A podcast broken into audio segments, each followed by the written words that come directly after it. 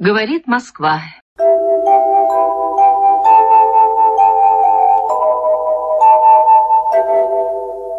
Bonjour, j'ai le plaisir de recevoir aujourd'hui Jean Radvani, professeur émérite des universités à l'INALCO, membre du conseil scientifique de l'Observatoire franco-russe. Jean Radvani a écrit de très nombreux ouvrages sur l'URSS, la Russie post-soviétique, le Caucase également.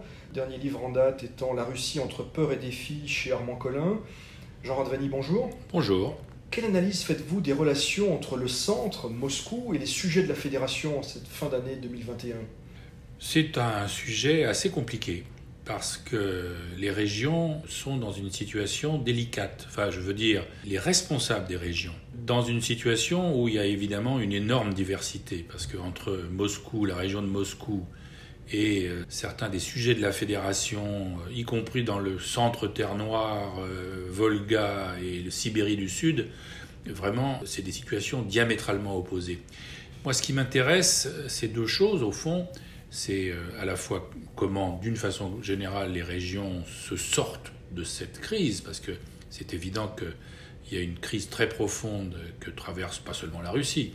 Il y a la crise de la pandémie euh, et les effets du, Covid sur, euh, sur la Russie comme sur d'autres pays. Et puis il y a les restes d'une crise économique qui n'est pas liée au Covid, mais que le Covid, d'une certaine façon, a amplifié. Et puis il y a une évolution, une tendance dans les rapports entre euh, Moscou, le gouvernement fédéral, le centre, ce qu'on appelle le centre, et les régions, qui est une tendance à, euh, au renforcement des contrôles centralisateurs, ce qui, moi, comme géographe, me pose beaucoup de problèmes, parce que de tout temps, euh, ça a été la tendance, le souhait pour le centre de contrôler le plus possible, et dans un pays comme la Russie, c'est très difficile. Donc on se trouve devant un paradoxe. Euh, jusqu'à quel point on centralise et quels effets ça produit.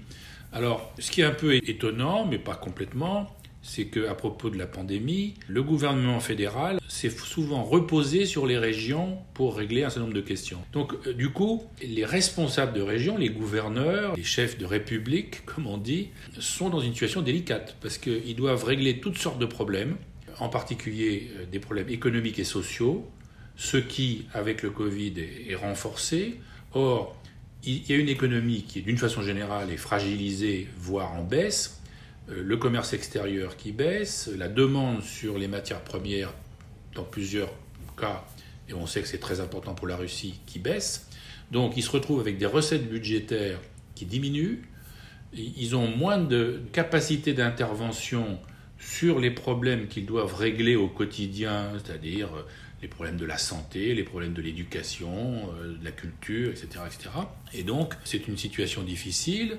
Il y a des échéances électorales auxquelles ils doivent évidemment veiller. Et il y a cette pression administrative. Alors, bien sûr, depuis longtemps, on observe que le gouvernement fédéral fait une sorte de politique à la carte, très attentif dans tout ce qui se passe dans les régions, Dès qu'il y a quelque chose qui se passe, ils envoient des directives, ils envoient éventuellement des subventions, euh, ce qu'ils appellent les transferts, c'est-à-dire des transferts du budget fédéral vers les budgets régionaux.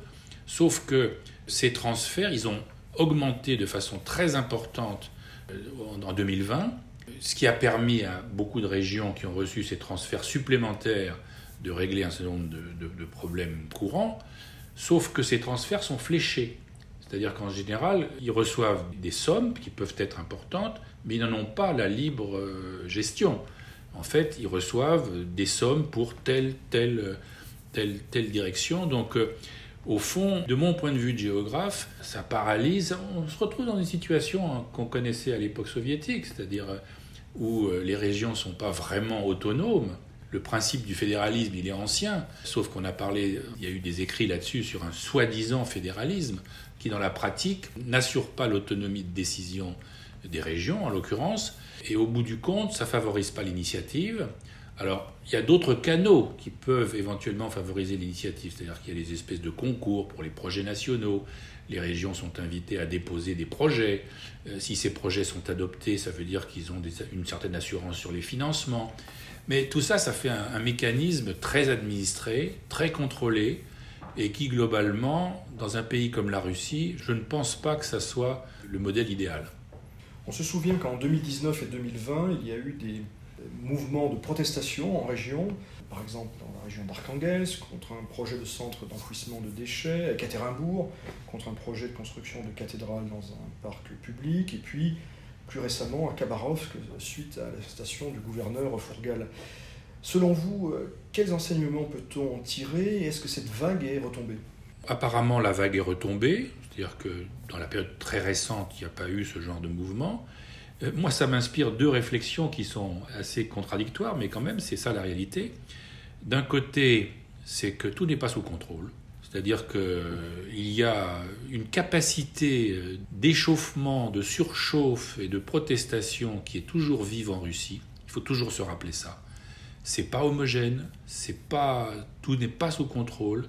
Il se passe des tas de choses dans les régions et le gouvernement fédéral, le centre craint ce genre de choses. Donc, comme je l'ai dit tout à l'heure, dès qu'il y a des mouvements de protestation qui prennent un peu d'ampleur, ils essayent de résoudre. Alors souvent le, gouverneur saute, souvent euh, ils envoient de l'argent, euh, parfois ils reculent. Il y a des reculs sur certains points. Euh, on a vu ça dans les deux trois dernières années. Donc il y a quand même avec l'évolution des revenus qui baissent, avec la stagnation économique, ou plus exactement un une, croissance positive mais très faible, euh, avec les problèmes du Covid, on a quand même une marmite qui bouillonne. Et donc, euh, il faut se rappeler ça parce que quand j'entends souvent les gens dire, euh, de toute façon, c'est un régime autoritaire, il se passe rien, tout est sous contrôle, non, tout n'est pas sous contrôle. Alors, en même temps, la deuxième réflexion, c'est les réactions du gouvernement fédéral en particulier sur ce qui s'est passé à Khabarovsk, il y a une capacité administrative de contrôle renforcée qui passe souvent par des moyens judiciaires. Or, on sait que la justice est aux ordres.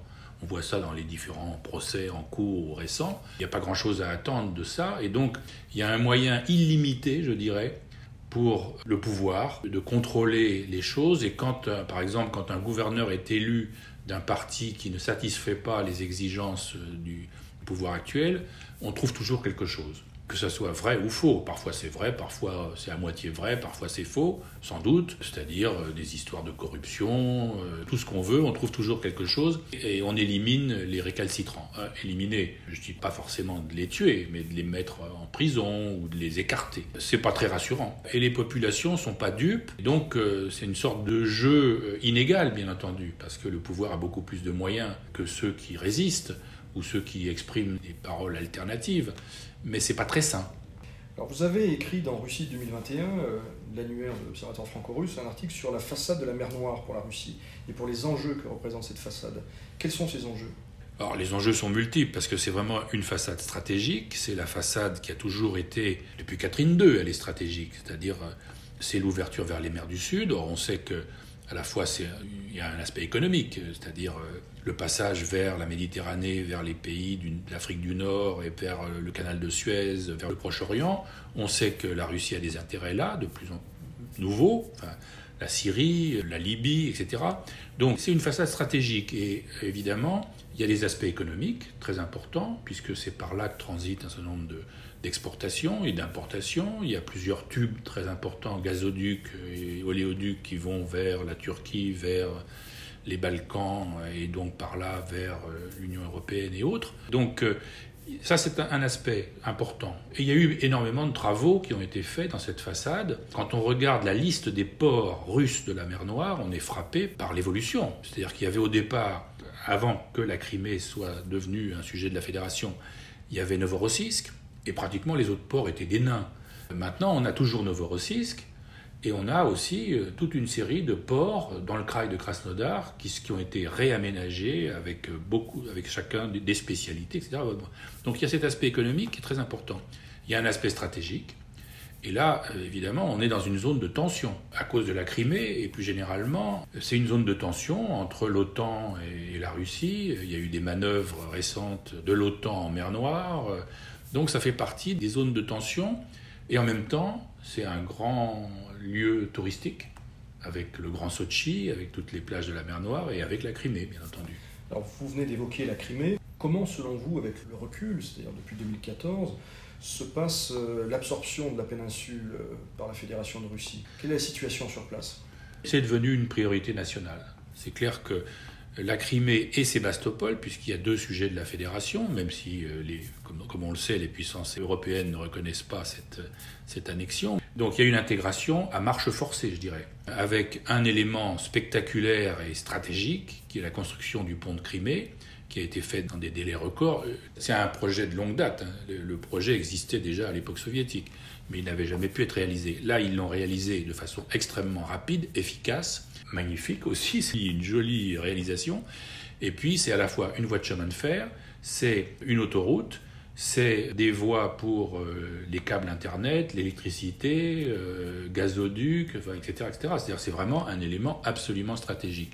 Et toute la péninsule, au fond, reçoit une attention particulière dans les projets nationaux, dans les projets spécifiquement de développement de la Crimée, dans les projets militaires sur Sébastopol et sur un certain nombre de bases autour de la Crimée.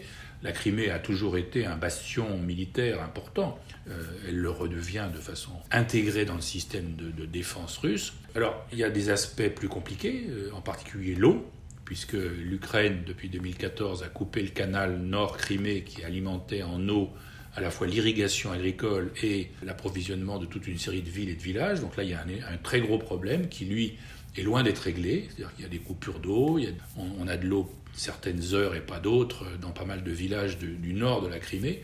Donc ça, c'est un, un, vrai problème. Et d'autre part, alors, c'est complètement intégré, ça devient, c'était déjà bien entendu, une grande base touristique. La Riviera criméenne, comme on dit, qui a des caractéristiques assez différentes de celles de Sochi. Donc euh, l'enfermement lié au Covid, c'est-à-dire le, fait que beaucoup de Russes ne peuvent plus voyager dans certaines directions à cause des vaccins, etc., fait que ça fait un appel assez formidable sans doute pour la Crimée, euh, dont ils vont sans doute profiter. Donc il y a beaucoup d'investissements. En même temps, on sait bien, on voit bien, c'est une zone de tension. Euh, évidemment, l'Ukraine ne reconnaît pas cette intégration. la frontière nord est en grande partie fermée. Il y a des problèmes avec les Tatars. Enfin voilà, ça reste quand même une région très, très intégrée et en même temps avec des problèmes structurels et des, des, tensions. L'une des priorités des autorités russes est le développement de l'Arctique. Quel défi la Russie peut-elle y relever? Alors là aussi, bien entendu, on comprend bien, l'Arctique c'est une région stratégique, d'abord parce que c'est une des régions les plus proches des États-Unis, par le pôle, euh, même si ça paraît un peu comme ça abstrait, mais enfin, c'est pas si abstrait que ça. Il y a des sous-marins qui passent, euh, il y a des bases militaires. C'est une région de gros investissements militaires depuis le début des années 2000, et avec un renouvellement fondamental de ce point de vue-là des positions russes.